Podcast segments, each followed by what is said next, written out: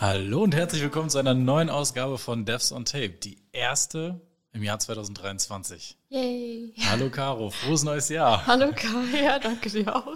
danke und natürlich auch frohes neues Jahr an alle unsere Zuhörer. Ja. Ihr werdet wahrscheinlich jetzt alle so ein bisschen verwirrt sein, weil das Intro diesmal vor dem ersten gesprochenen Wort kommt. Das ist so ein, so ein neuer Twist unserer zweiten Staffel, oder? Genau. Wahrscheinlich ist es niemandem aufgefallen, aber jetzt wisst ihr es. Ja, also jetzt bitte nicht immer die ersten Minuten oder Sekunden überspringen im Podcast, weil da ja eh nur die Begrüßungsfloskel kommt. Jetzt müsst ihr, um das Intro zu hören, direkt von Anfang an starten. Ja, genau. ja unsere erste Folge Devs on Tape dieses Jahr. Ähm, wir sind zurück und ich freue mich tierisch auf dieses Jahr, weil wir unheimlich viele tolle Sachen vorhaben. Ähm, vielleicht aber nochmal einen kleinen Recap, einen kleinen Rückblick auf das letzte Jahr. Vielleicht, wir haben so, beendet, das beendet das Jahr, glaube ich. Äh, und so starten wir jetzt auch in das neue Jahr, dass wir einmal ganz kurz ins letzte Jahr zurückblicken und ähm, Revue passieren lassen, was wir in der ersten Staffel Devs on Tape alles Tolles gemacht haben. Mhm. Caro, was fällt dir denn auf Anhieb ein? Was war das Tollste ähm, bezüglich Devs on Tape im letzten Jahr? Ah, das Tollste. Also ich würde äh, glatt zusammenfassen, dass ich es einfach fantastisch finde, dass wir so viele tolle Interviewpartner hatten und einfach so viele verschiedene spannende Themen betrachten konnten. Und ich freue mich schon wahnsinnig darauf, äh, das so weiterzuführen. Und ja, noch, noch viele andere spannende Interviewpartner kennenzulernen und äh, vielleicht auch den einen oder anderen ich sag mal, alten Interviewpartner nochmal einzuladen. Ja, ich, ich glaube auch, dass, dass dieser eigentlich geplante mehr oder weniger News-Podcast aus der Web-Development-Welt jetzt zu einem Interview-Podcast gewachsen ist eigentlich. Ja. Und ähm, dass das eigentlich auch das ist, was Devs on Tape ausgemacht hat, dass wir halt eben ziemlich viele Devs und auch Nicht-Devs zu Gast bei uns ähm, im Podcast hatten und super viel über tolle, spannende Themen erfahren haben. Das mhm. ist für mich auch tatsächlich ein Highlight. Und natürlich die Tatsache, dass wir uns endlich durchgerungen haben, etwas in diese Richtung zu unternehmen. Ich ja. glaube, das war ganz lange in unserem Kopf und, und ganz viele Möglichkeiten. Es hat sich noch nicht so klar rauskristallisiert, was es werden soll, aber es ist dann letztendlich ein Podcast geworden. Und äh, ich bin auch nach einem Jahr und den ersten Folgen ähm, sehr glücklich über diese Entscheidung. Mhm. Ja. Genau. Ja, wir haben ähm, im letzten Jahr tatsächlich auch in zwei Sprachen aufgenommen. Äh, also wir haben überwiegend natürlich in Deutsch aufgenommen, weil das ja äh, für uns am einfachsten und für uns auch äh, die Möglichkeit bietet, so authentisch wie möglich zu sein. Ähm, aber wir haben auch dann tatsächlich den Schritt den, den, den Schritt gewagt, dass wir auch auf Englisch aufnehmen, was natürlich für uns so ein bisschen äh, schwieriger ist, ähm, mit unseren Gesprächspartnern dann die gleiche Atmosphäre oder diese gleich, diesen gleichen Fluss zu erzeugen, wie wir das in Deutsch machen. Mhm. Aber ähm, mit den Gästen, die wir da auch bekommen hatten oder die wir dann erreichen konnten über unsere Kanäle, ähm, hat sich auf jeden Fall gelohnt, dass wir genau das so äh, gewagt haben und auch versucht haben. Ja. Ähm, würde ich praktisch eigentlich auch mit, mit, als unsere besten Folgen und erfolgreichsten Folgen vor allem auch äh, zählen, dass wir da am meisten Hörer auch erreichen konnten, aufgrund natürlich äh, der Sprachbarriere, die dann für viele nicht mehr da ist. Ja. Ja, äh, da vielleicht auch ein Blick hinter die Kulissen. Wir haben natürlich auch viel darüber nachgedacht, wegen der Audience, die man da ansprechen kann, potenziell mehr auf Englisch als auf Deutsch. Aber wir bleiben erstmal ein deutscher Podcast und machen keinen, auch keinen englischen keine englische Ableitung, sondern äh, wir, wir, wir halten das weiter gemischt, werden aber wahrscheinlich auch dieses Jahr, kann ich mir gut vorstellen, äh, vielleicht auch das ein oder andere englische Gespräch führen. Genau, wir wollen das natürlich den Hörern, euch Hörern jetzt nicht vorenthalten, dass wir tolle Kontakte haben, mit denen wir auch gerne über tolle Themen sprechen wollen. Mhm. Und dementsprechend ist diese Entscheidung, vor der wir standen, ob wir wirklich vielleicht komplett umsatteln auf Englisch, weil das einfach ähm, eine viel größere Reichweite erzeugen kann und zugegebenermaßen in unserer Branche natürlich auch die meisten deutsch sprechenden Zuhörer auch Englisch sprechen und dementsprechend dann für alle einfach ein Format, eine Sprache haben. Ja. Äh, diese Entscheidung haben wir aber, wie, wie du ja gerade gesagt hast, Caro, wirklich eindeutig in diese Richtung entschieden, dass ähm, oder getroffen, dass wir weiterhin in Deutsch unsere Folgen machen. Aber wenn es mehr Folgen gibt, ähm, dann mit Sicherheit auch mehr auf Englisch. Mhm. Wenn sich die Gelegenheit bietet dieses Jahr, dann werden wir auch natürlich die Gelegenheit beim Schopf packen ja. und dann auch auf Englisch aufnehmen. Da werden wir niemanden äh, abweisen oder auch niemanden nicht anfragen, weil das eben nicht auf Deutsch möglich ist. Mhm. Genau. Ja, wir haben äh, letztes Jahr für uns auch entdeckt, dass wir natürlich in der Kooperation mit der DOAG und mit der Unterstützung von der DOAG auf viele Konferenzen ähm, reisen können, die die DOAG veranstaltet. Und das ist natürlich für uns ein gefundenes Fressen. Ja. Also bevor wir jetzt Kontakte äh, knüpfen und Termine ausmachen, wo wir Aufnahmen mit Gästen haben, ist es natürlich am sinnvollsten, wenn wir das auf den Konferenzen machen, wo die Experten und wo die interessanten Menschen einfach äh, alle an einem Fleck sind oder viele auf einem Fleck sind und wir dann einfach viele tolle Gespräche in sehr komprimierter Zeit oder sehr kleinen Zeiträumen führen können. Und ähm, das haben wir letztes Jahr geschafft, das werden wir dieses Jahr intensivieren, weil wir ähm, dieses Jahr natürlich auch noch mal viel mehr unterwegs sein werden als äh, letztes Jahr mit den Ausläufern von Corona. Ähm, jetzt stehen schon so viele Sachen fest, wo wir unterwegs sein werden, wo wir mit Sicherheit auch tolle Gespräche führen können und äh, auch noch die letzten spannenden Gäste aus diesem Universum, aus dieser Bubble vors Mikro zerren können. Genau. Aber wenn ihr auch zum Beispiel ähm, Interviewpartner, also wenn euch Interviewpartner interessieren, dann schreibt das auch gerne in die Kommentare oder schickt uns eine E-Mail oder erreicht uns auf Twitter oder ihr, ihr habt ja alle unsere Kanäle in den Show Notes. Und schreibt uns einfach die Interviewpartner. Wir gucken, ob wir die anfragen können. Wenn ihr habt, auch gerne mit E-Mail-Adresse oder sowas. Ähm, ja, in der Art, dann können wir da mal, mal schauen, ob sich da was machen lässt. Und natürlich auch, äh, wenn ihr euch selber als interessante Interviewpartner äh, seht, ja, dann könnt klar. ihr dann euch natürlich auch melden. Wir werden hier niemanden vorher ankündigen mit, er hat sich bei uns gemeldet, weil er unbedingt mal was erzählen will im Internet.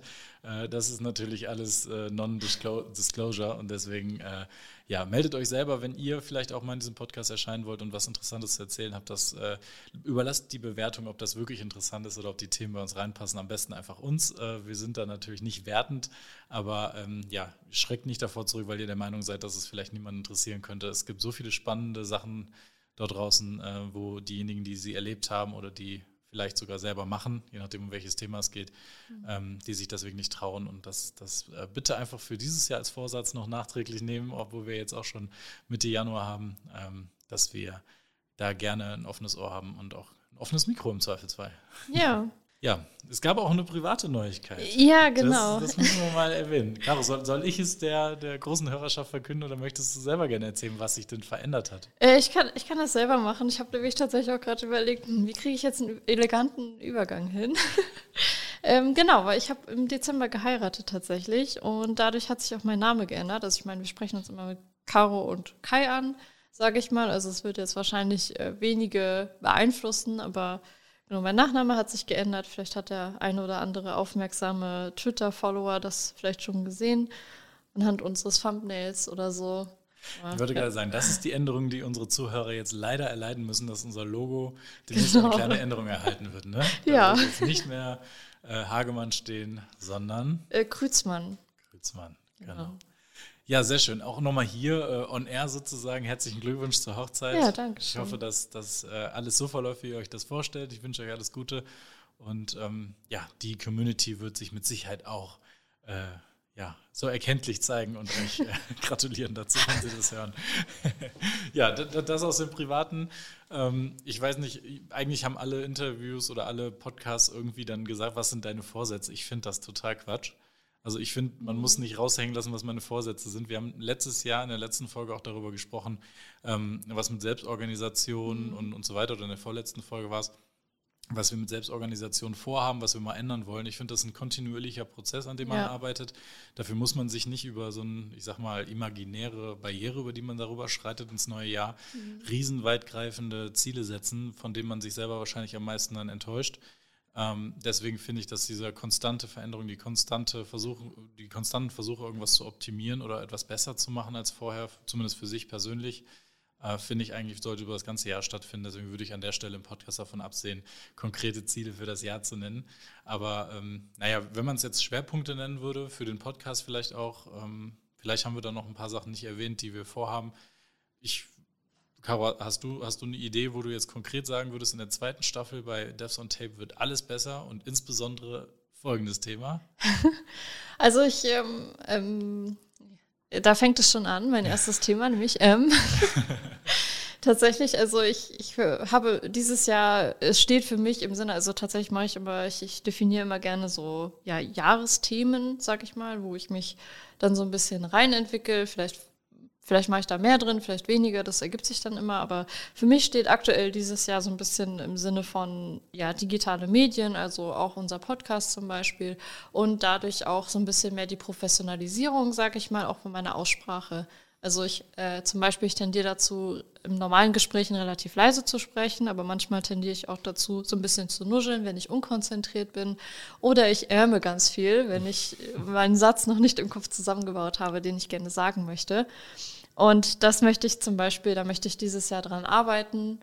Genau, das, das steht für mich da so im Sinne, zumindest im ersten Schritt und im zweiten Schritt dann eine kontinuierliche Planung. Also wir haben ja schon uns zusammengesetzt und äh, verschiedene Dinge geplant für dieses Jahr, was wir gerne machen wollen. Planen auch schon dieses Jahr machen wir so einen richtigen Contentplan. Das haben wir letztes Jahr äh, am Anfang so ein bisschen ausprobiert, haben wir es dann aber ja aus äh, Ermangelung von Zeit dann nicht weitergemacht und diesmal planen wir das zum Beispiel schon im Jahr vor quasi. Also sowas, das äh, ja, das steht so für mich in diesem Jahr. Also diese ganze Contentplanung, ein bisschen Professionalisierung und alles.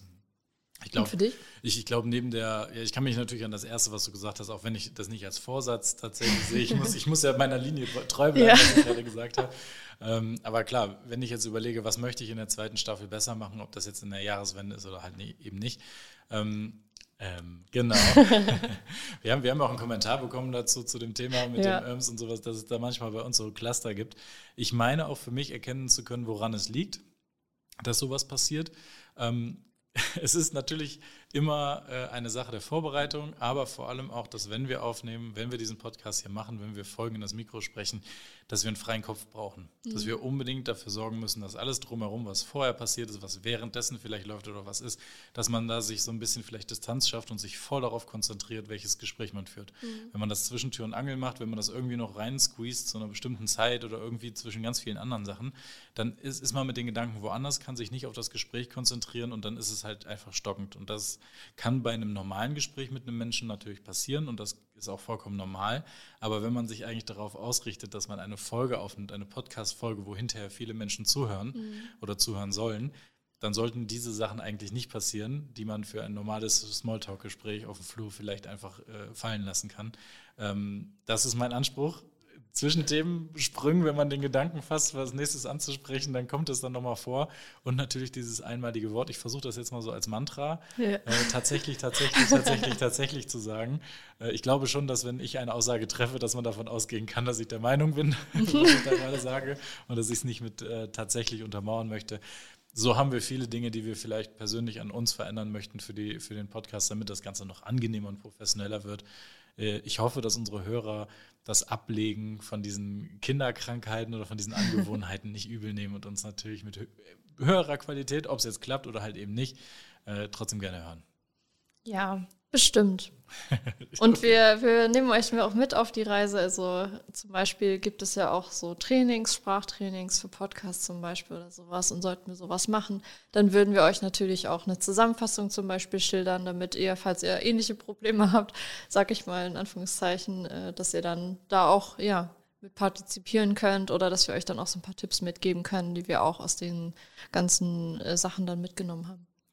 Und, und ohne groß was zu teasern oder irgendwas anzukündigen, was wahrscheinlich dann doch nicht klappen wird. Wir hatten über den Gedanken ähm, mal gesprochen, wie es denn aussieht mit, mit so Vlogging sozusagen. Wie, man, wie könnte man denn jemanden auch mitnehmen mhm. ähm, auf die Reisen, die wir zum Beispiel auf diese Konferenzen, wo auch Podcasts entstehen, wie kann man das auffangen und kann man auch vielleicht den, den gewandten Zuhörern hier dieses Podcast äh, so ein bisschen an der Reise teilhaben lassen, weil da ist ja natürlich noch viel mehr dabei als eigentlich nur dieses eine Gespräch oder diese zwei, drei, vier Gespräche, die wir auf der Konferenz führen. Vielleicht ist es mal ganz interessant, uns da zu folgen dabei. Ähm, das ist etwas, was ich gerne, was ich gerne weiter verfolgen würde, diese Idee, das auch mal auszuprobieren und einfach mal gucken, ob wir das hinkriegen oder ob wir das schaffen können. Mhm. Äh, wie es jetzt ist, in welchem Format es ist, ob es jetzt Bilder sind, ob es ein Video ist, was es auch immer sein wird. Wir werden euch mehr daran teilhaben lassen, was wir so machen. Wir werden sehen, ob es euch interessiert oder halt auch eben nicht. Wir versuchen das zu machen und dazu gehört natürlich auch, dass wir in solchen Folgen hier, wo wir keine Gäste haben, auch ein bisschen in diese Richtung sprechen und nicht nur rein technische Themen haben, sondern vielleicht auch, was wir gemacht haben, damit wir uns äh, selber weiterentwickeln. Da werden Themen dabei sein, die euch interessieren und auch teilweise bestimmt auch Sachen, wo ihr dann ähm, vielleicht nicht ganz so euer Favorite-Thema drin seht. Aber ja. wir nehmen euch einfach mit und wir werden da für dieses Jahr einfach mal einiges äh, planen und gucken, in welcher Form wir das weitertreiben oder in welcher Form halt eben auch nicht.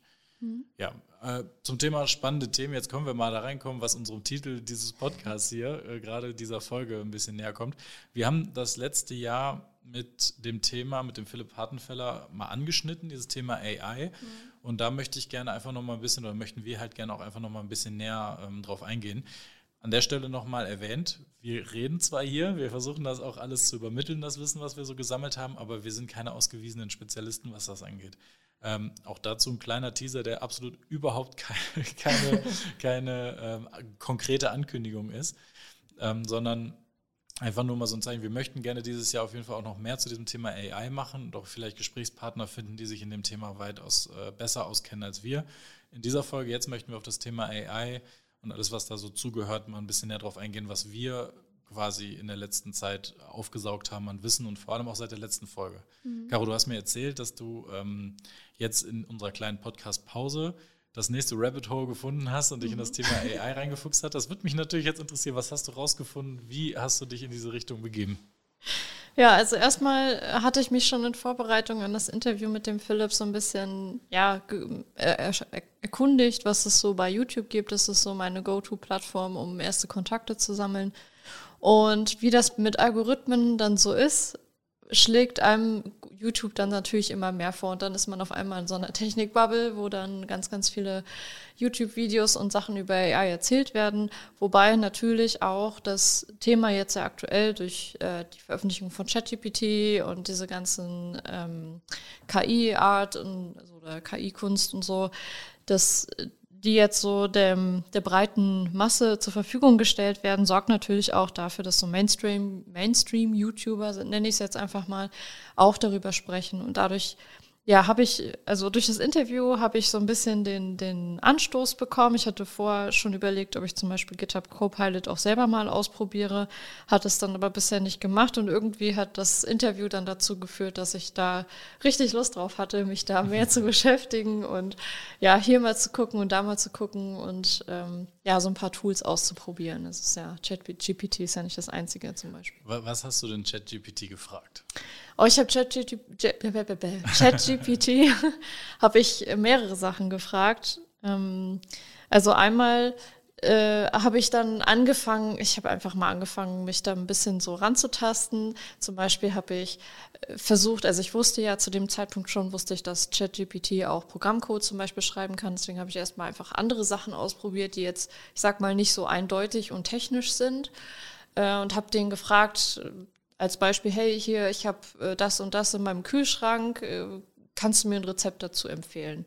Dann hat er halt ein Rezept als Fließtext runtergeschrieben, habe ich gesagt, nee, danke schön für das Rezept, kannst du mir das bitte auch wie ein Rezept aufschreiben, also Schritt-für-Schritt-Anleitung. Mhm. Hat das auch gemacht, ähm, äh, hat das dann eben als Schritt-für-Schritt-Anleitung aufgeschrieben. Dann kann man halt zum Beispiel auch sagen, nee, das schmeckt mir aber nicht, kannst du äh, das und das vielleicht, ich möchte jetzt gerne in die Richtung was essen oder so. Und dann tippt er dir das zusammen. Und das war sehr beeindruckend. Äh, ein bisschen unterwältigend war tatsächlich die, äh, zum Beispiel habe ich eine Frage gestellt, hey, wie kann ich innerhalb eines Jahres eine Million Euro kriegen ja. Mhm. oder halt verdienen, keine Ahnung. Und äh, einfach mal, um so ein bisschen abzutasten, was dann da so geht. Und da war tatsächlich, da hat er mir an Antworten rausgeschmissen, was so jedes x-beliebige generische YouTube-Video hätte sein können. Von diesen ganzen Finanzinfluencern, die halt einem einfach immer das Gleiche sagen. So, also total banal äh, die Antwort. Aber gut. Und ja, in Vorbereitung auf diese Folge beispielsweise habe ich ihn auch gefragt, ähm, weil mich einfach so ein bisschen auch der ja, jetzt steige ich natürlich schon in das Thema ein, aber mich würde auch einfach der Impact für die Umwelt zum Beispiel interessieren, für die Serverfarmen, wo diese ganzen AI-Sachen drauf laufen oder wo die Modelle zum Beispiel trainiert werden. Und ähm, da habe ich ChatGPT halt gefragt, hey, wie viel Strom verbrauchst du denn? Oder wie viel CO2? Also Strom ist natürlich eine bessere Messbarkeit, sag ich mal. Und ähm, in meinem Kopf ist diese KI hab, ordne ich immer noch so ein bisschen mehr in diesem Science-Fiction-Bereich ein, wo, wo der Computer quasi ein eigenes Wesen hat, mhm. äh, das selber denken kann oder das zumindest simulieren kann. Und in meinem Kopf war es dann halt so, ja, ChatGPT ähm, weiß ja, auf welchem Server es läuft. Es weiß ja wahrscheinlich, wo es steht, also wo die Server stehen. Und dadurch kann es mir diese Frage bestimmt auch easy beantworten. Mhm. Und äh, natürlich ist dem nicht so, weil er wird, also da, das wird wahrscheinlich in irgendeiner VM laufen oder auf irgendwelchen einzelnen äh, Strukturen, dann wird er wahrscheinlich nicht mal Zugriff auf die Maschine haben und noch weniger wird er irgendwie so ein, so ein Kilowattstunden Messgerät haben, wo er dann drauf lesen kann, äh, wie viel Strom er verbraucht. Aber ich fand die Frage trotzdem interessant und dann hat er mir halt gesagt, naja, ich bin halt ein computerbasiertes Modell und ich laufe auf Servern und die Server verbrauchen so viel Strom, wie sie halt skaliert sind und wie die äh, äußeren Gegebenheiten, also zum Beispiel auch Klimaanlage und Co., dann mhm. halt an Strom verbrauchen. Und das war halt für mich dann so, ja, danke für nichts. Aber im Endeffekt habe ich daraus halt auch mitgenommen, dass also es, es, wird ja auch überall halt gesagt, ja, und äh, verlieren wir jetzt bald alle unsere Jobs und sowas. Ähm, wurde so ein bisschen, ja, die, wie sagt man, die Sau durchs Dorf getrieben, die Kuh. Die ich, ich glaube, heute ist auch so eine Folge. Wir versuchen definitiv mehr Floskeln in Redewendungen einzubringen, die wir dann doch nicht ganz beherrschen. Also ihr, ihr, wisst, was ich meine. Es wurde halt überall gesagt, ja, und verlieren jetzt die ganzen Leute ihre Jobs und auch Programmierer, verlieren Programmierer die Jobs, weil ChatGPT Programmcode ausspucken kann. Und im Endeffekt nehme ich halt für mich daraus mit aus dem Herumprobieren ausprobieren. Ähm, ja, es kann coole Sachen, zum Beispiel diese Rezeptgeschichten und so, fand ich echt nice, mhm. dass er das so von sich aus auch so durchgenerieren konnte. Aber auf der anderen Seite wird es halt nur das können, womit es halt trainiert wurde. Und also zumindest jetzt im ersten Step. Ne, wir sind ja noch relativ früh in der ganzen KI-Phase und Entwicklung. Es kann sich natürlich alles noch weiterentwickeln oder wird es noch. Aber so ähm, aktuell zum Beispiel auch Programmcode, es wird halt nur den Programmcode ausspucken, den es dann auch irgendwo gefunden hat und den, mit dem es trainiert wurde. Mhm. Also ohne dein, ohne dein Modell oder deinen Versuch mit dem Rezept jetzt äh, genau gelesen zu haben oder gesehen zu haben. Mhm. Ähm, ich stelle mir vor, dass, dass wenn du ein Rezept oder wenn du sagst, ich habe das im Kühlschrank, hast du ein Rezept für mich und dann sagst du, kannst du mir das bitte in der Form aus. Das sind ja alles ähm, Patterns, alle Strukturen, die kann er anhand von Keywords erkennen. Mhm. Äh, ChatGPT erkennt dann, okay, hier will eine andere Formatierung stattfinden und da gibt es ein Keyword, das entscheide ich jetzt so. Und dann zu sagen, ich mag zum Beispiel keinen Knoblauch, kannst du mir einen Ersatz dafür äh, vorschlagen. Mhm. Und dann mhm. kommt in dem Rezept eine Alternative für Knoblauch, die man dafür verwenden kann und die Mengenangabe, dass es zusammenpasst. Für mich ist das gar nicht so dieses Gefühl, dass ich äh, mit einem intelligenten Wesen spreche, wo ich jetzt, wie du gesagt hattest, erwarten würde, dass es zum Beispiel auf der Maschine, auf der es läuft, ähm, selber auslesen kann, wie viel der Verbrauch jetzt gerade ist und so weiter. Und diese Intelligenz hätte, okay, ich muss jetzt mit meinen internen APIs da und da sprechen, dass die Intelligenz dafür da ist, sondern einfach nur dieses immense, diese immense, das immense Sparen von Zeit dadurch. Mhm. Also ja. wie lange dauert das, bis ich mir ein Rezept rausgesucht habe, was mir gefällt und wo die Rezepte, die, die Zutaten alle zu den in meinem Kühlschrank befindlichen ähm, Lebensmitteln passt. Mhm. Dann den nächsten Step zu machen, das sich alles schön runterzuschreiben, es gegebenenfalls auszudrucken oder, oder für später nochmal zu archivieren, damit man es nochmal kochen kann, wenn es gut war. Und dann auch noch zu sagen, ich möchte jetzt das und das ersetzen, schlag mir doch was Alternatives dafür vor. Ohne diese Kenntnisse ähm, würde ich da Ewigkeiten für brauchen. Ja. Wenn ich ChatGPT frage, dann ist es natürlich nur eine Frage der Rechenpower, wie viel Arbeit das jetzt für das System ist eine einzelne Zutat, die jetzt nicht unbedingt im Gesamten berücksichtigt wird, aber wie ähm, kann ich eine bestimmte Zutat ersetzen, ohne dass das Fachwissen bei mir da ist, könnte das die Maschine machen, die bräuchte halt nur so und so viel Rechenleistung und macht das dann für dich. Mhm. Genauso mit dem Code. Eine, eine, eine so, so, eine AI, die könnte oder so eine, so eine KI, die kann halt hingehen und sagen, ich habe diesen Job hier 25.000 Mal schon allein in der letzten Stunde gemacht. Ich weiß jetzt, wie ich deine ganzen For-Loops und weiß ich nicht, was für Sachen aufschlüsseln kann oder noch besser zusammenfassen kann. Das ist eine Operation, die ist einfach super schnell gemacht und die kann mir Zeit sparen. Mhm. Das ist das, was mich einfach beeindruckt und wo ich denken würde, dass das mein Leben sowohl als Entwickler als auch vielleicht in meinem Privatleben irgendwann richtig beeinflussen könnte. Ja. Wenn ich Siri oder Alexa fragen würde, äh, sorry für alle Zuhörer, die gerade so die auf laut hören. Ähm, aber wenn ich, wenn ich die beiden jetzt fragen würde, wie ich eine Million verdienen würde, dann würde ich sagen, es tut mir leid, das kann ich dir leider nicht beantworten. Ja. Oder wenn ich das wüsste, wäre ich nicht hier oder irgendeine ironische Antwort. Wenn es aber ähm, eine Möglichkeit gäbe, und das ist garantiert die Zukunft, über die wir hier sprechen, dass diese Systeme oder vielleicht auch ein neues System, was auf den Markt kommt, auf der Basis von OpenAI-Technologien oder einer alternativen, vergleichbaren Technologie läuft, dann werden die Antworten, die da zurückkommen, wesentlich, wesentlich besser mhm. und detaillierter. Ne? Die Rechenpower, die dafür benötigt wird, das ist jetzt mit Sicherheit ein riesen Ding da bei ChatGPT, wie viele mhm. Server da stehen, was das für Kosten sind, die dahinter stecken und wer die alle trägt und, und was, ne? und wie und wie kann dieses Modell, es wächst ja jeden Tag weiter, desto mehr es benutzt wird, wächst es auch immer weiter. Das heißt, mhm. es müssen irgendwie technisch gesehen am anderen Ende irgendwo mehr Festplatten in Rack geschraubt werden oder in, in, in weiß nicht wie viel HE-Server. Da muss nachgeschoben werden, da müssen weitere Racks angebaut werden, damit da neue Server reinkommen oder neue Verschlüsse, äh, Zusammenschlüsse von Farmen gemacht werden, damit das Ganze betrieben werden kann.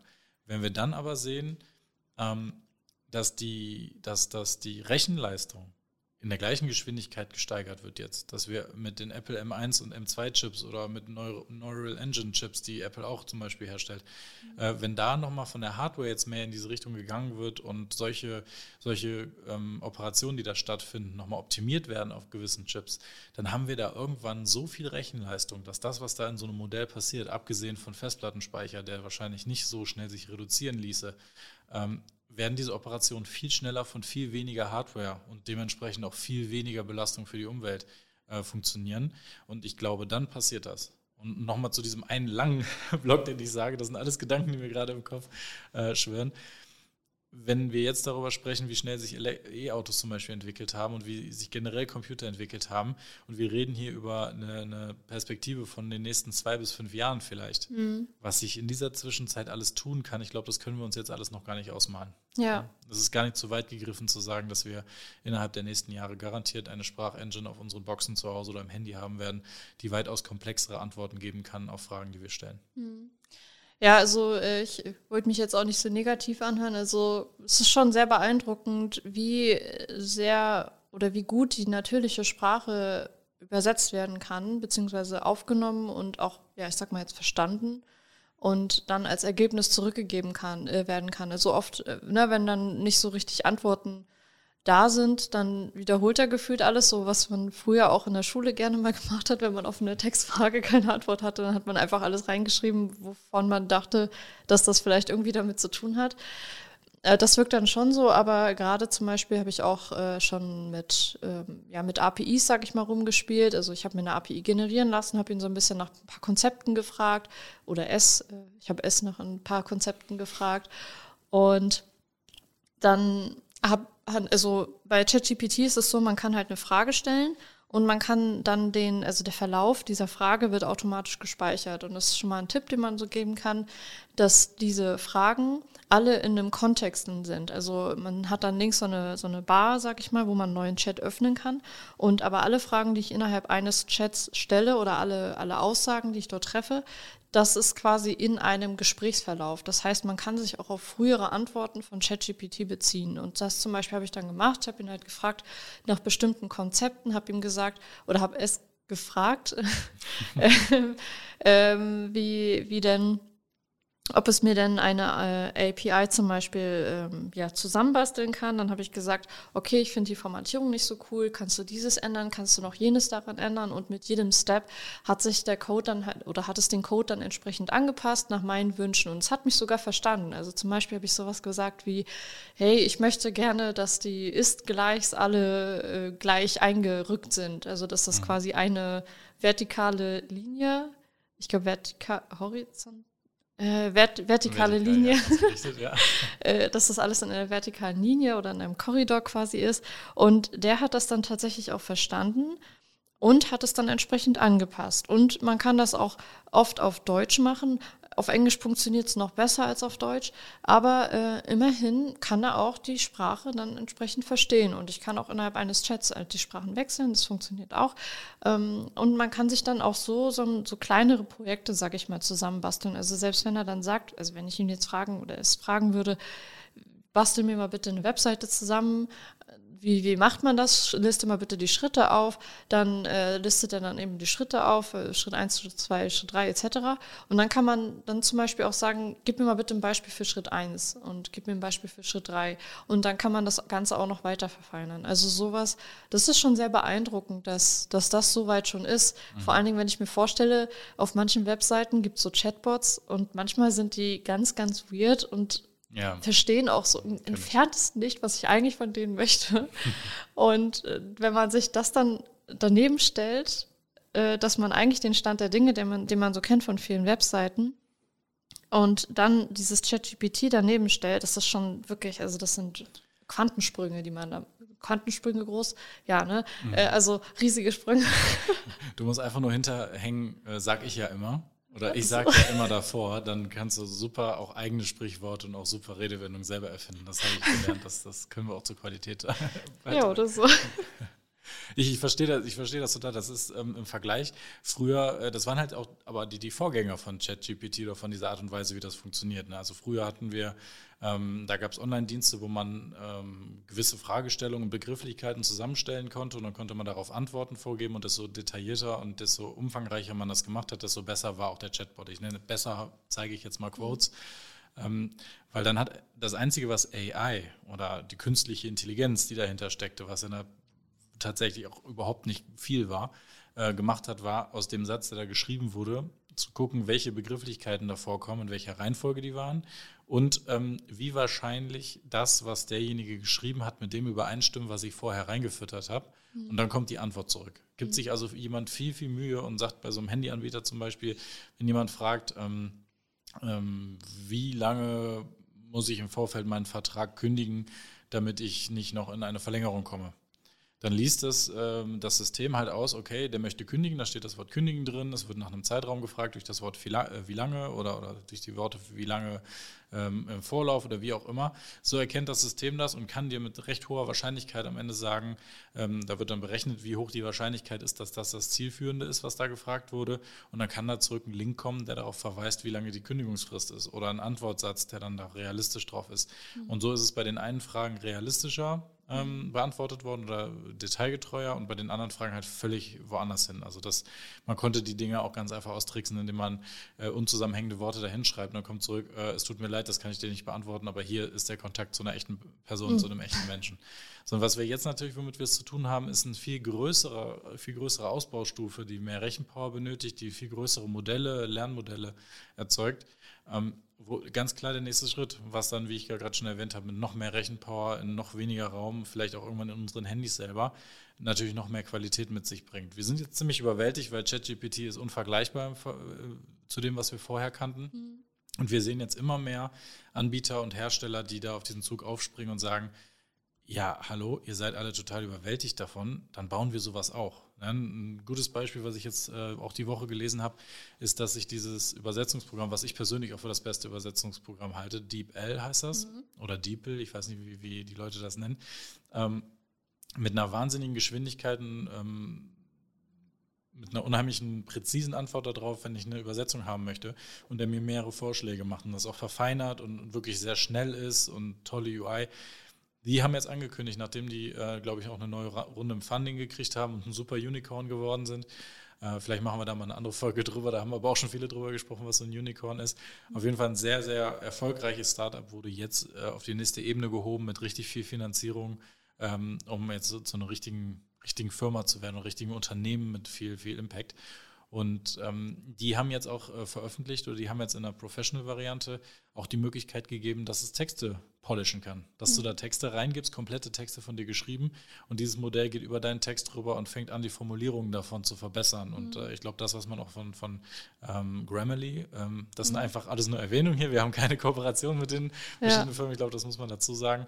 Ähm, aber DeepL ist dann hingegangen und hat gesagt, wir nehmen jetzt die ganzen Texte, so wie Grammarly auch, und prüfen nicht nur Grammatik, sondern wir gucken auch, ob wir die Inhalte der Sätze, die da ähm, reingegeben wurden, ob wir die überarbeiten können. Mhm. So. Und das, das leitet mich natürlich auch wieder zu, zu einem weiteren Aspekt des Ganzen. Wir haben früher einen auf die Finger gekriegt in der Schule. Also so alt bin ich nicht, das sagt man jetzt, ist wieder nur so ein Sprichwort von mir. Ne? ähm, wir, wir haben einen auf die Finger gekriegt, wenn wir einfach nur Hausaufgaben von Wikipedia als Quellenangabe hatten. Also wenn wir mhm. Texte genommen haben oder Infos genommen haben und haben Wikipedia drunter geschrieben. Weil dann könnte man auch drunter schreiben, irgendjemand aus dem Internet und vielleicht noch jemand zweites, der es Probe gelesen hat. Mhm. Und wir kennen diese Person nicht, wir wissen nicht, ob die Quelle glaubwürdig ist. Wir überlegen nur, ob das für uns äh, sinnvoll ist, das zu übernehmen oder nicht. Die Frage stelle ich mir jetzt auch. Woher kommen diese Informationen, die da drin sind? Mhm. Wenn du natürlich nach einem Rezept fragst, woher kommt dieses Rezept? Ist nicht, ich meine, wenn es hinterher schmeckt, ist es dir im Prinzip egal. Aber sind die Informationen, die da kommen, glaubwürdig für mich?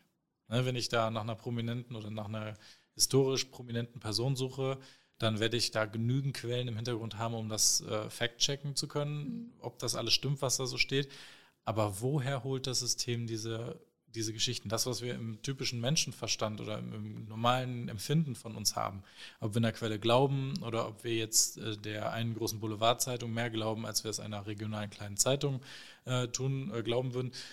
Woran stellt diese KI das fest? Welches jetzt eine glaubwürdige Quelle ist, macht dieses Rating davon, liest es einfach unterschiedliche Quellen und gleicht das ab und, und prüft dann und gibt es ein internes Rating, welche Quellen höher bewertet werden. Das alles wissen wir nicht. Mhm. Auch wenn ChatGPT oder das Team dahinter das veröffentlichen würde, was die Hauptquellen sind, wissen wir es immer noch nicht, wie es bei dem nächsten Produkt und bei dem nächsten Produkt ist. Wir können eigentlich nur drunter schreiben, ich habe die Infos von einer KI aus dem Netz und die hat das von wer weiß wo. Ja. Ja, das stimmt. Und äh, ich finde, das macht auch so ein, also nochmal so ein ganz anderes spannendes Feld auf, nämlich wie es trainiert wird. Und ich finde, ähm, das ist an einem anderen Beispiel von äh, was also was gerade halt, ja, ich sag mal, einen Hype erlebt, äh, ist das an einem anderen Beispiel äh, besser zu erklären, nämlich an Bildern. Also es gibt ja auch zum Beispiel DALI 2 oder diese Lens-App oder so Filter gibt es jetzt mittlerweile auch auf TikTok oder man kann über Discord auch Bilder generieren oder vielleicht hat man es auch so mitbekommen, dass vor einigen Monaten ging da auch so ein Raun durch die, ich sag mal, durch die Gegend, dass äh, zum Beispiel in irgendeinem Künstlerwettbewerb ähm, der erste Platz ein AI-generiertes Bild gemacht hat. Mhm. Und auch dort ist dann zum Beispiel die Frage zu beantworten, wie wird denn diese AI trainiert, um diese Bilder zu generieren? Und natürlich wird es trainiert mit Bildern, die mhm. schon da sind. Und das ist ja auch so ein bisschen die Kritik dann an dem Ganzen so jetzt auch im Spezifischen an dieser Bildergeschichte, dass ja äh, vielleicht urheberrechtliche Geschichten ein bisschen schwierig sind, weil man ja dort zum Beispiel auch Bilder von anderen Künstlern werden dort analysiert und auseinandergenommen. Und dann fließt dann quasi, ich sag mal in Anführungszeichen, die Arbeit, äh, wenn man das so ein bisschen äh, ja, darauf anwenden kann, fließt die Arbeit in genau diese künstliche Intelligenz, die dann das Ganze wiederum verarbeitet und dann daraus, ich sag mal, was zusammenmatscht und dann wieder was anderes ausgibt. Hallo, hier ist Caro aus dem Off. Mir ist ein Fehler unterlaufen. In den folgenden äh, Sätzen und in den folgenden Minuten werde ich die App Lens erwähnen. Ich meinte natürlich Lensa.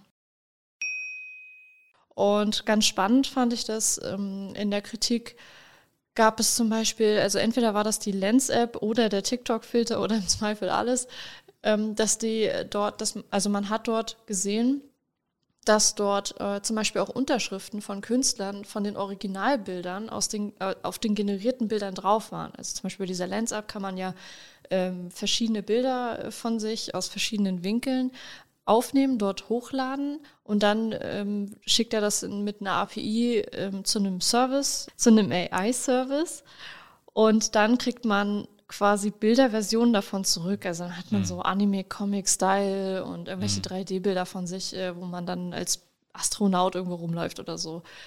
Und dort sind teilweise Unterschriften von den Künstlern der Originalbilder ja. auf den Bildern generiert worden. Ja. Und das ist natürlich offensichtlich, dass das halt ja dann damit trainiert wurde. Und das sorgt natürlich jetzt auch für Unmut, sag ich mal, vielleicht auch bei Künstlern, die das dann natürlich ja ursprünglich erstellt haben, dann irgendwie zig Stunden davon äh, daran sitzen, genau dieses Bildmaterial quasi herzustellen. Und dann wird das einfach von der KI genommen und umgewandelt. Und dann gibt es andere Leute, die da irgendwie 20 Stück am Tag generieren und dann jeden Tag irgendwie so ein neues AI-Bild posten.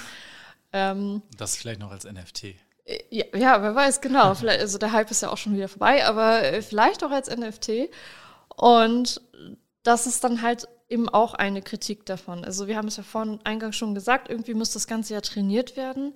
Das heißt, auch bei ChatGPT wird das halt der Fall sein. Irgendwo im Internet wird es sich diese ganzen Informationen rausgesucht haben. Ich sage jetzt einfach mal ganz schnöde, vielleicht bei Google irgendwie alles mhm. gezogen oder so und äh, dann halt analysiert und ja, verdichtet. Und bei Bildern ist das natürlich genau der gleiche Fall. Also irgendwie muss das Ganze trainiert werden. Es nimmt sich halt eine Datenbasis, analysiert diese Datenbasis und generiert dann entsprechend daraus halt die verschiedenen Sachen. Findet da aber das, das, ist jetzt auch eine interessante äh, Fragestellung, glaube ich. Findet da irgendwas anderes statt, als es so auch in der Realität unter Menschen stattfindet? Also äh, ich will jetzt, ich will jetzt nicht irgendwie ähm, das, die, die, Kunst oder die, die mhm. Künstler, das Kunst, Künstlertum klein machen oder, oder niedermachen. aber kein Künstler erfindet sich oder irgendwas neu. Es sind ja. immer die Einflüsse, die ein Mensch, und das trifft, glaube ich, auf all diese Themen, über die wir hier sprechen, zu. Keines dieser Modelle funktioniert wirklich super weit entfernt anders als das, was unser menschliches Hirn auch macht. Äh, es ist natürlich wesentlich komplexer, was wir machen. Wir sind da auch in der AI noch nicht, ich sage schon wir, als wäre ich involviert. Äh, also die, man ist noch bei weitem nicht so weit, ähm, die Komplexität des Hirns darzustellen. Aber alles, was wir, und wenn wir dieses Kunst oder dieses, dieses Künstlertum jetzt mal als Beispiel nehmen, jeder Künstler ist in seiner Art und in dem, was er macht, beeinflusst von dem, was er sieht, was er hört und was er vielleicht in irgendwelche andere Art und Weise wahrnimmt. Das heißt, jemand, der vielleicht ein großer, ähm, großer Fan von, von irgendeinem bekannten Künstler ist, ich hätte fast Mozart gesagt, von, von einem bekannten Künstler ist, der lässt sich auch beeinflussen von den Bildern, die er da sieht oder die er seit Jahren ausschließlich anguckt und total feiert und wie cool er das alles findet, der schaut sich die Bilder an und mag vielleicht die Farbgebung oder die bestimmten einzelnen Attribute, die die Bilder von demjenigen ausmachen. Zum Beispiel Rembrandt, jetzt ist mir doch einer eingefallen.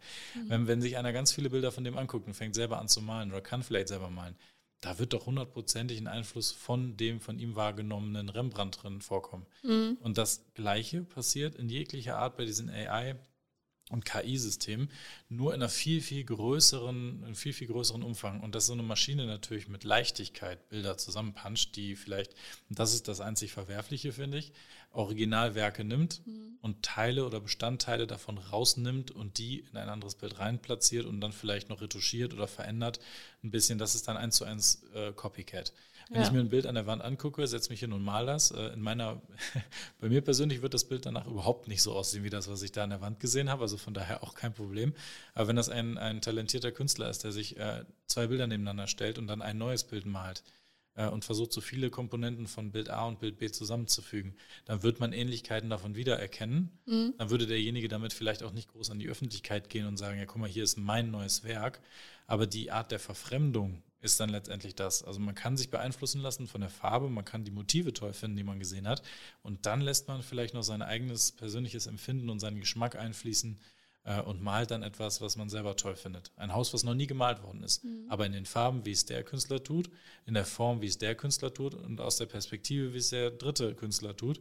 Das ergibt eine Mischung, aber da fragt auch keiner nach, von wem hat er sich denn, äh, wie sagt man, inspirieren lassen. Mhm. Und demnach finde ich das gar nicht großartig verwerflich, außer wenn tatsächlich Originale übernommen werden und dann vielleicht wirklich tatsächlich diese Arbeit, die jemand anders da reingesteckt hat, so in so kürzester Zeit einfach ähm, wiederverwendet wird, um sich selber einen Profit daraus zu schlagen.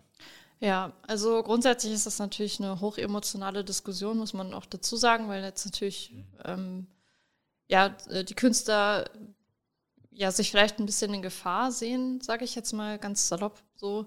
Also das Ganze hat ja natürlich noch ganz viele andere Facetten. Ähm, also wie du schon sagst, wird überall auch in der Kunst kopiert. Was ich ganz interessant fand, war dann so ein anderer Gedankenanstoß noch, dass man als, ich sag jetzt mal, freier Künstler, der natürlich auch über das Handwerk verfügt, solche Bilder herstellen zu können, in welcher Art auch immer, ob es Digital Art ist oder irgendwas Analoges, dass man äh, dort natürlich auch hier wieder den Fall hat, zumindest aktuell, dass die AI ja nur das kann, was sie schon kennt. Das heißt, wenn du als Künstler halt eine Vision hast von einem Bild, äh, welches noch nicht existiert, dann hast du natürlich immer noch ein Alleinstellungsmerkmal. Aber woher kommen denn Visionen? Gibt es wirklich, boah, das ist Deep Talk. Ja. Gibt es wirklich Visionen oder ist es etwas, was unser Hirn einfach irgendwo aufgenommen hat, kombiniert hat und uns präsentiert als was völlig Neues? Ja, natürlich, also Inspiration hast du ja immer irgendwo. Inspiration ist ja in Anführungszeichen immer das, was man sich dann so ein bisschen abkupfert von der Umwelt, ja. ähm, sei es ein Gebäude, sei es irgendwie ein Gefühl oder was weiß ich. Äh, daraus entsteht dann ja eben solche Kunst. Ähm, aber wenn man zum Beispiel mal schaut, also jetzt abseits von diesen ganzen Filtergeschichten, da, ich glaube, da sind wir jetzt durch, ne? Mhm. Die, die nehmen halt teilweise Originalwerke und wandeln die ab, so wie du es gesagt hast. Ähm, aber wenn man zum Beispiel, gibt es ja auch so eine Bildergenerierungsgeschichte ähm, auch von OpenAI, das ist jetzt nur eine von mehreren, es gibt auch noch andere Anbieter, äh, dieses DALI 2. Das äh, kann ja auch Bilder generieren. Da kann man auch Stichpunkte angeben und Wörter angeben und dann zum Beispiel sagen, ich möchte gerne das Ganze im dem und dem Stil. Ich möchte mhm. das Ganze in den, den Farben, was weiß ich. Und äh, ich finde, da spätestens merkt man, ähm, also ich persönlich habe jetzt noch nichts rausbekommen, wo ich mir halt so denke, so wow, das sieht jetzt richtig gut aus. und äh, ich wundere mich auch immer, wie, wie andere Leute das irgendwie hinkriegen, dort was richtig Schönes rauszukriegen. Wahrscheinlich liegt es einfach nur an meinen Stichwörtern oder so, keine Ahnung. Aber äh, wenn man da so ein bisschen rumprobiert, dann, dann merkt man schon, dass zumindest wenn sich das so quasi, ich sag jetzt mal gefühlt, komplett aufbereitet und äh, komplett neu gestaltet, dann merkt man, was da für Probleme hinterstehen. Mhm. Und dort zum Beispiel ist ganz konkret der Fall, dass alles, was mit Menschen zu tun hat, also Gesichter, Hände, sowas, das sieht einfach total gruselig aus. Mhm. Ähm, also so wirklich scary gruselig. dass man davon Albträume bekommen könnte. Ähm, da kann ich auch nur motivieren, das auch mal selber auszuprobieren, einfach mal ein bisschen rumzuspielen. Da kann man sich auch überraschen lassen. Und tatsächlich hatte ich auch überlegt, ob ich unser Logo damit irgendwie äh, noch abwandle. Und hatte dann heute zum Beispiel auch eine Funktion entdeckt, das finde ich tatsächlich ganz spannend, wo man Bilder quasi so weiterzeichnen kann. Mhm. Also man kann dann Bilder hochladen und also zum Beispiel ein Kunstwerk von der Mona Lisa oder so und dann lädt man das da hoch und dann kann man einen Bereich festlegen, den die AI dann automatisch berechnen soll und dann berechnet der quasi das Bild weiter, wie das dann ausschauen könnte und bietet einem auch verschiedene Optionen an. Äh, dafür finde ich das ganz gut. Ähm, ja, wie gesagt, bei diesen Lens-Geschichten und sowas, da äh, ja, schwierig. Aber da fallen mir direkt zwei, zwei Dinge noch ein. Das war noch weit bevor ich mir Gedanken über dieses AI-Thema gemacht habe. Also mhm. ChatGPT ist natürlich bei uns allen so mega eingeschlagen, dass man sich viel ja. mehr Gedanken darüber macht oder selbstfahrende Autos und so weiter. Aber da ist mir, sind mir zwei Sachen eingefallen. Zum einen ähm, gab es da mal so ein YouTube-Video, glaube ich, war das, oder in irgendwie Social Media ist das so generell überall hochgeladen worden, dass jemand äh, gezeigt hat, was für eine Performance die GPU von so Grafikkarten leisten kann. Ich glaube, das war so ein Video oder so, so ein ähm, ja, auf jeden Fall nicht vielleicht ein Promo-Ding von denen oder vielleicht auch nicht von, von Nvidia selber erstellt worden, aber die haben äh, ihre Grafikkarte demonstriert, dass jemand in einem Tool echt hingegangen ist und hat wirklich nur ähm, dunkelbraun, hellbraun, blau, also dunkles Blau, helles Blau und dann so ein bisschen weiß übereinander gezeichnet und hat dann Parameter angegeben, dass es ein Landscape sein soll. Und dann mhm. ist die Software hingegangen und hat unten aus den, Grau, aus den Brauntönen nassen und trockenen Sand gemacht, hat das Wasser dann an, ähm, richtig gemalt und hat dann, dann natürlich noch Wellen drauf gemacht und so Schattierungen und leicht transparent. Äh, Verläufe in den Sand und dann den Himmel gezeichnet mit realistischen Wolken, je nachdem, wie man die Parameter verändert hat, und mehr oder weniger realistisch. Mhm. Da habe ich das Ganze ähm, noch nicht als AI oder so wirklich als, als Machine Learning wahrgenommen, sondern eher nur als, ja gut, da sind einfach Operationen, Schleifen, die darüber laufen ähm, einfach viel Rechenpower benötigen, um solche Sachen zu machen. Aber das ist mit Sicherheit vorher irgendwie äh, trainiert worden, damit das automatisch passiert, dass der immer Sand, immer Wasser und immer einen Himmel malt und mhm. dass es halt einfach für eine Kamera toll per Klick macht. Das war mir gar nicht bewusst, dass es um das Thema geht. Und ähm, ein weiteres Beispiel, das dürfte zur gleichen Zeit gewesen sein, wenn nicht sogar noch ein bisschen früher. Da haben Leute eine Seite, eine, eine Webseite ähm, ins Leben gerufen, wo du völlig random Gesichter, Menschengesichter Mhm. Menschengesichter, ja, Menschengesichter, Gesichter von Menschen generiert haben. Wir haben gesagt, jeder Mensch, den du hier siehst auf dieser Seite, und du konntest dann auf den Knopf klicken und dann kam immer wieder ein neues Gesicht, keiner dieser Menschen existiert echt. Mhm. Und ich konnte es nicht erkennen. Mhm. Also ich hätte nie im Leben, hätte ich bei einem dieser Bilder äh, gesagt, das ist kein echter Mensch, der da, der da ist. Ja. Da hat jemand tatsächlich ganz viele Fotos, ganz viele Bilder von Menschen, von Gesichtern genommen und hat die in so ein System reingegeben und hat gesagt, ich hätte jetzt ein Gesicht, was in, in etwa dem entspricht und die Haare stelle ich mir vor, die Farbe. Und dann hat er aus all diesen ganzen verschiedenen Bildern von Gesichtern und Modellen, die er daraus erzeugt hat, hat er neue Gesichter gezeichnet, die von echten Menschen nicht untersch unterschieden werden können.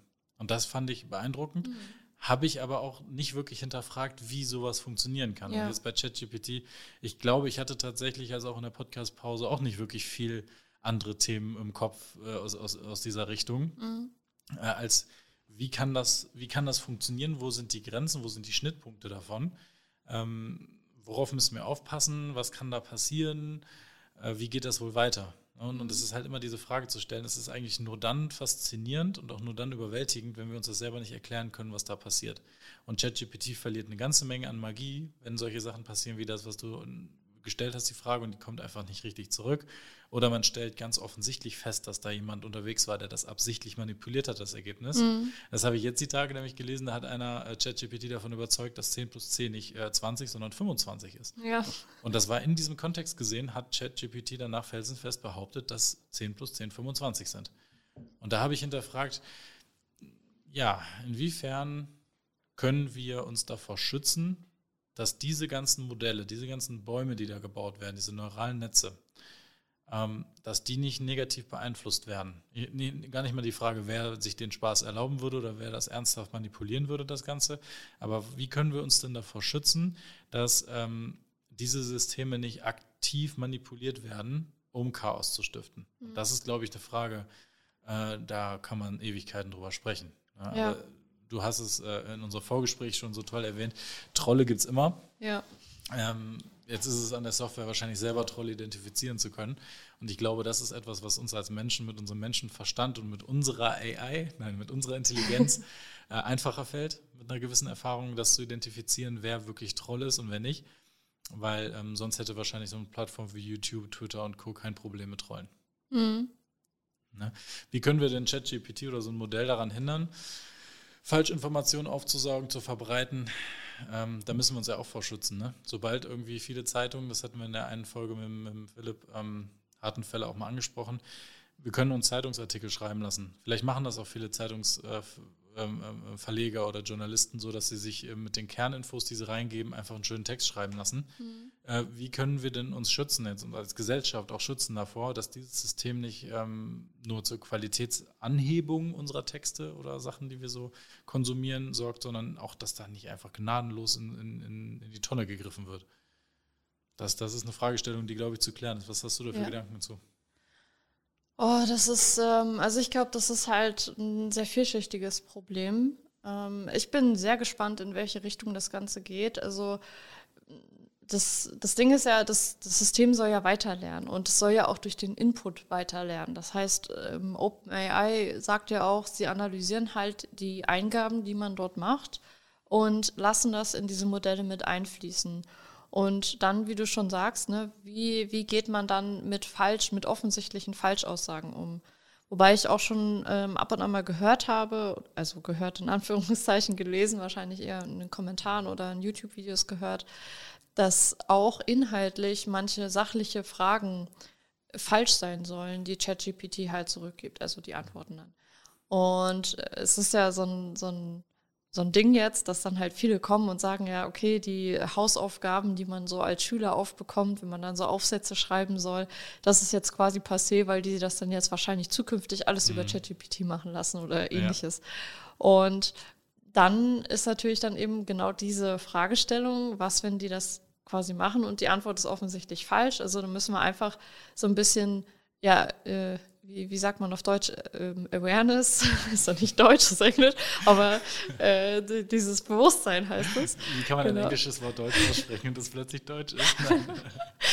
äh, dass man das Bewusstsein dafür schafft, dass der Outcome nicht immer zu 100% richtig ist, weil es von der Maschine kommt, sondern dass man dann trotzdem, also es verführt ja dazu, diese Nutzung und das sei äh, angefangen jetzt bei ChatGPT, aber für uns Entwickler vielleicht auch über dieses GitHub Copilot, worüber wir uns letztes Jahr unterhalten haben. Das habe ich jetzt halt auch ausprobiert und ab und an mal ist der, äh, sieht das halt syntaktisch richtig aus, aber inhaltlich ist es eigentlich falsch. Man muss da wirklich aufpassen, weil man wird ein bisschen faul tatsächlich, mhm. ähm, dass man dort nicht dem einfach blind vertraut, sondern dass man das tatsächlich nur als ja, Hilfestellung äh, zur Vermeidung von Tipparbeit, sag ich mal, ja. nutzt und dann aber trotzdem die Sachen noch durchdenkt und dann im Zweifel auch korrigiert. Also genau dieser, ja, dieser schmale Grad glaube ich, also viele sehen das so, wenn ChatGPT jetzt, wie ich sag mal, wie Google ihn erweitert, äh, wenn ChatGPT sagt, ich weiß nicht, die Mona Lisa wurde in 2020 gemalt, dass man dann vielleicht dem Ganzen mehr vertraut, weil es ja eine Maschine ist und die Maschine wird ja die Wahrheit oder die faktische Wahrheit kennen. Und das dann aber zum Beispiel durch Trolle gefüttert oder durch äh, vielleicht schlechte Algorithmen, äh, durch schlechte Quellen oder ähnliches, dann die Antwort vielleicht offensichtlich auch falsch ist, mhm. äh, weil die ja schon deutlich älter ist, das Gemälde. Ähm, dass man da diesen gesellschaftlichen, jetzt bin ich ja, ja, wieder in dem Turn, dass man dieses gesellschaftliche einfach ja. äh, hat, dass man dann nicht eben blind da reingeht. Ja. Also eigentlich ist es ja im Grunde genommen so, dass man diese AIs und diese verschiedenen Netze, die da aufgebaut werden, so lange auch positiv äh, halten kann und äh, optimistisch oder auch korrekt halten kann, solange es immer noch mehr eher positiven und auch korrekten Einfluss hat als auch negativen. Dann lässt sich der negative Einfluss, glaube ich, ganz gut ähm, ausschließen. Aber wir wissen auch alle, dass äh, was für Bewegungen im Netz es gibt, wenn man jetzt mal so Canceling und Shitstorms und sowas mal äh, hervorzieht, wenn sich äh, eine große Community, eine große äh, Anzahl von Menschen auf den Weg macht, irgendwas zu zerstören und hier in dem Fall vielleicht auch ein neurales Netz total in die Knie zu zwingen, weil es ganz, ganz viel negativen und falschen und inkorrekten oder unkorrekten Input gibt dann ähm, ist diese Frage, ob es mehr vernünftige als unvernünftige Menschen äh, im Netz gibt, auch, glaube ich, hinfällig. Also ich glaube, da müssen wir echt aufpassen oder da muss generell sehr aufgepasst werden, in welche ähm, Richtung wir uns da entwickeln. Mhm. Aber ich, ich glaube, äh, wie, wie es Fefe seit Jahren macht in seinem, in seinem äh, Blog, ich weiß nicht, äh, wie viele Hörer Fefe kennen, aber ähm, er bloggt seit, seit ich glaube, über zehn Jahren schon und das fast täglich und auch größere und kürzere Beiträge und das auch ganz ohne moderne Webtechnologien. Und der nennt das immer Medienkompetenztraining. Mhm. Das heißt, wenn er, wenn er falsche Posts macht oder auch mal aus Spaß sich irgendwie einen überzogenen Artikel da reinpostet und sagt, oh, lest mal hier voll krass, ähm, und ihm das vielleicht teilweise vorher auch schon selber bewusst ist, dass das ein Hoax ist oder dass das überhaupt nicht, nicht stimmt, was da steht, ähm, was nicht offensichtlich als Satire, Satire zu erkennen äh, ist, sondern dass es einfach auch also einfach die Leute schult, nicht alles zu glauben und dass man Fact-Checking macht und das, was ich früher gerade schon mal erwähnt in der Schule gelernt habe. Ähm, Wikipedia ist nicht die Quelle alles Guten, mhm. äh, sondern das muss hinterfragt werden, was es da gibt. Wenn ich Sachen übernehme, dann muss ich Fact-Checking machen, muss ich das überprüfen.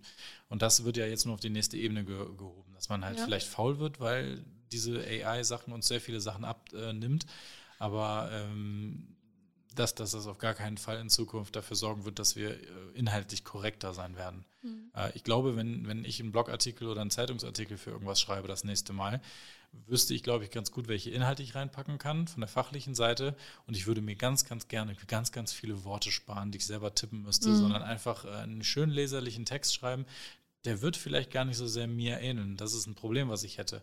Aber ich würde mir ganz, ganz viel Zeit dadurch sparen, dass ich mir Umschreibungen für Sachverhalte oder auch ähm, das Satzgefüge, Grammatik und Wortwiederholung und sowas, wenn ich mir das alles sparen könnte, würde ich wahrscheinlich viel, viel mehr schreiben. Und das ist ein, äh, etwas für die Zukunft, wo ich echt gespannt bin. Weil wenn plötzlich viel mehr Texte aus solchen Maschinen rauskommen, dann haben wir plötzlich viel mehr Profi-Autoren auf der Welt, ja. die viel mehr Sachen schreiben, äh, wo man dann natürlich hinterher auch eindeutig erkennen kann, dass es aus dem gleichen System stammt, bin ich fest von überzeugt. Aber ähm, weil ne, je mehr Artikel von so einem ChatGPT veröffentlicht werden, desto mehr konsumiert ChatGPT das und desto mehr wird wahrscheinlich irgendwann dieser Konsens kommen, dass alle Texte gleich sein werden, mhm. von, der, von, der, von der Schreibweise her. Was aber bei vielen Sachen wahrscheinlich gar nicht so schlimm wäre. Äh, aber ich glaube, in diese Richtung kommen wir. Und, und das ist auch eine Sache, die ich auch im Netz gelesen habe. Da baut bereits jemand schon aus Hobby oder aus Spaß über die, über die Feiertage, hat er das, glaube ich, gemacht, ein KI äh, oder ein, ein ML-Konstrukt, welches Texte analysiert, ob mit welcher Wahrscheinlichkeit die von ChatGPT stammen. Und dann äh, gehen wir jetzt schon wieder hin, dass wir äh, große neuronale Netze machen und großes äh, Artificial Intelligence Wissen verwenden, um wieder äh, das gleiche, den gleichen Sachverhalt, das gleiche Artificial Intelligence Thema äh, wieder aufzudecken oder wieder entgegenzuwirken. Ja. Wir in Zukunft gucken können, derjenige, der den Text geschrieben hat, hat er wirklich die Lorbeeren verdient oder hat er nur drei Worte in so einen Generator reingeschmissen? Und ist das nur ein Konglomerat von vielen bekannten Texten, die mir da rausgespuckt werden? Ähm, ja, weil es jetzt halt kein Mensch, der das schreibt, sondern nur, nur eine, eine Engine, die aus ganz vielen anderen Texten gelernt hat. Mhm. Also tatsächlich ähm, war das, also man kann sich das so vorstellen, wie ich mich damit beschäftigt habe. Ich habe mich in mein Arbeitszimmerchen eingesperrt, habe mich ein paar Stunden da oder quasi den ganzen Tag eigentlich jeweils reingesetzt und ähm, recherchiert und ein bisschen ausprobiert und bin dann rausgekommen und war dann erstmal ein bisschen mindblown, weil das, was du gerade erzählst, das geht tatsächlich alles schon. Und das ohne ChatGPT, also es gibt schon Anbieter, zum Beispiel CopyAI heißt einer, mit dem kannst du ganze Blogartikel schreiben. Also von dem kannst du Blogartikel schreiben lassen, von dem kannst du dir Bücher schreiben lassen teilweise, also Kapitel. Ähm, du kannst auch dort angeben, in welcher Mut du das quasi schreiben möchtest. Möchtest du das professionell schreiben? Möchtest du das fröhlich schreiben oder traurig? Du kannst mhm. auch dort äh, Twitter Shower Thoughts, äh, glaube ich heißen die, äh, kannst du dort auch generieren lassen im Stile von Elon Musk. Und dann kannst du dir dort ganz viel, also zu halt bestimmten Stichpunkten, die gibst du dort immer an, kannst du dir dort Texte generieren lassen. Und dann gibt es zum Beispiel einen Anbieter, wie äh, zum Beispiel, habe ich mir auch hier notiert, wie, wie Quillbot. Dort gibst du dann diesen Text rein und der wandelt dir dann diesen maschinell erzeugten Text in eine natürliche Sprache um so dass mhm. du kaum noch nachvollziehen kannst, ob das dann tatsächlich ein menschengeschriebener oder ein maschinengeschriebener ist. Ja. Also es ist schon, schon sehr, sehr viel möglich. Also schau dir mal dein Rezept an, welches du da abgefragt hast. Ich bin, man kann natürlich nicht rausfinden, ob ChatGPT jetzt im Netz einfach äh, eindeutig ein ganzes Rezept gefunden hat, was dem entspricht oder es dir zusammengestellt hat. Das weiß man ja nicht. Ne? Ob, ob der vielleicht äh, Hauptspeise oder, oder, oder ähm, Hauptkomponente und, und Side irgendwie von deinem Essen und, und Dessert dann irgendwie zusammengewürfelt hat, mhm. äh, einzeln bearbeitet hat und das rausgezogen hat und den Text selber. Ich, ich, bin mir ziemlich bewusst, dass man, oder ich bin mir sehr bewusst, dass man ähm, diese Texte schreiben lassen kann ja. und dass das auch funktioniert, weil wir sehen das bei GitHub Copilot, ja. dass man da mit Kommentaren äh, reinschreibt und dann kommt Programmcode raus. Ich bin mir ziemlich sicher, dass man diese ganzen Texte schon generieren kann. Ja. Aber haben wir ganz viele Texte von einem bestimmten Autor zum Beispiel in diesem System drin. Und das hast du bei diesen Anbietern. Die haben garantiert nicht so große Modelle wie offen verfügbare Netze zum Beispiel. OpenChatGPT äh, ist jetzt auch nicht offen, mhm. aber die haben durch diese ganze Popularität jetzt natürlich ein Riesenmodell gewonnen und durch diese ja. Daumen hoch und Daumen runter neben seinen haben die auch noch ein Rating für deren Modell, dass es auch nochmal eine doppelte äh, Bestätigung geben kann für das System, welche Antworten gut waren und welche nicht. Ähm, direkte Anbieter, die das ähm, die sich das bezahlen lassen. Die können auch groß sein, die können auch gut sein, aber deren Modelle werden wahrscheinlich nicht so riesengroß sein.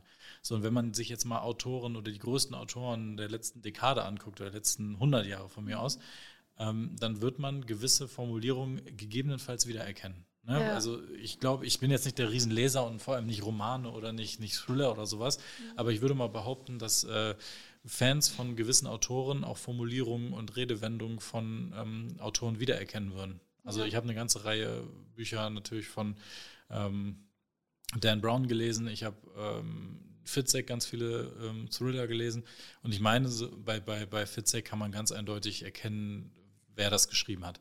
Also ich finde, wenn ich da mal ein Kapitel von dem gelesen habe oder sowas, da würde ich auf jeden Fall wieder erkennen, dass das äh, zumindest aus einer näheren Auswahl von Autoren, äh, dass er das ist, dass, mhm. dass man das äh, wieder erkennen kann. So, und, und wenn man so ein System füttert, so ein riesengroßes Modell, dann können diese Sätze, die da gebildet werden, die müssen in einer gewissen Form vorgekommen sein oder die werden vielleicht irgendjemandem bekannt vorkommen. Und so glaube ich, wenn man jetzt äh, große Lyriker oder sowas fragen würde oder Philosophen oder weiß ich nicht was, ähm, ein Lesezirkel, mhm.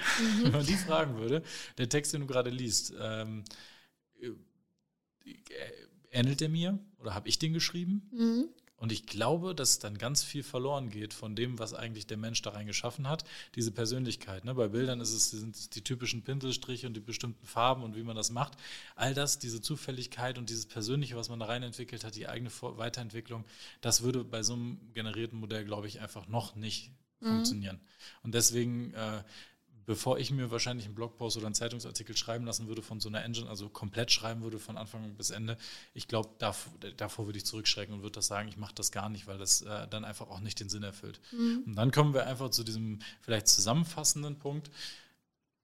Ich glaube nicht, oder ich, ich habe ein bisschen Angst davor oder die Befürchtung, dass wir zwar mehr qualitativ hochwertigere Texte haben, weil diejenigen, die vielleicht nicht die Fähigkeit besitzen, zu schreiben, zu malen, zu singen, mhm. zu musizieren im Generellen oder zu programmieren, dass all die Menschen befähigt werden, ihr Niveau oder ihr Level anzuheben und dass vielleicht nicht im gleichen Tempo diejenigen, die es schon können, noch besser werden, mhm. sondern eher, dass einfach diese, dieses zwischen gut und schlecht vielleicht einfach ein bisschen verschoben wird, ja. weil derjenige, der es nicht kann, sich so ein Mindestmaß an Qualität dadurch holt.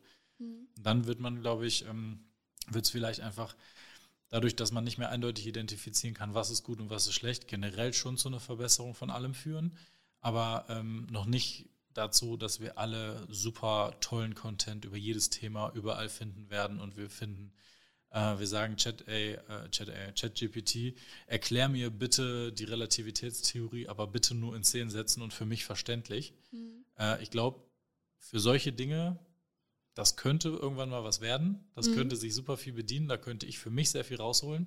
Aber sobald es darum geht, wirklich das, was wir als, als, als Kunst, ob es jetzt in Textform oder gemalter Form ist oder so, bis das ersetzt werden kann und bis all diese Sachen, die dahinter stecken, nachvollzogen werden durch so eine AI, ähm, ich glaube, da wird noch viel Zeit ins Land gehen. Damit endet der erste Teil unserer Folge über AI und Co. Wir hören uns in zwei Wochen wieder. Bis dahin.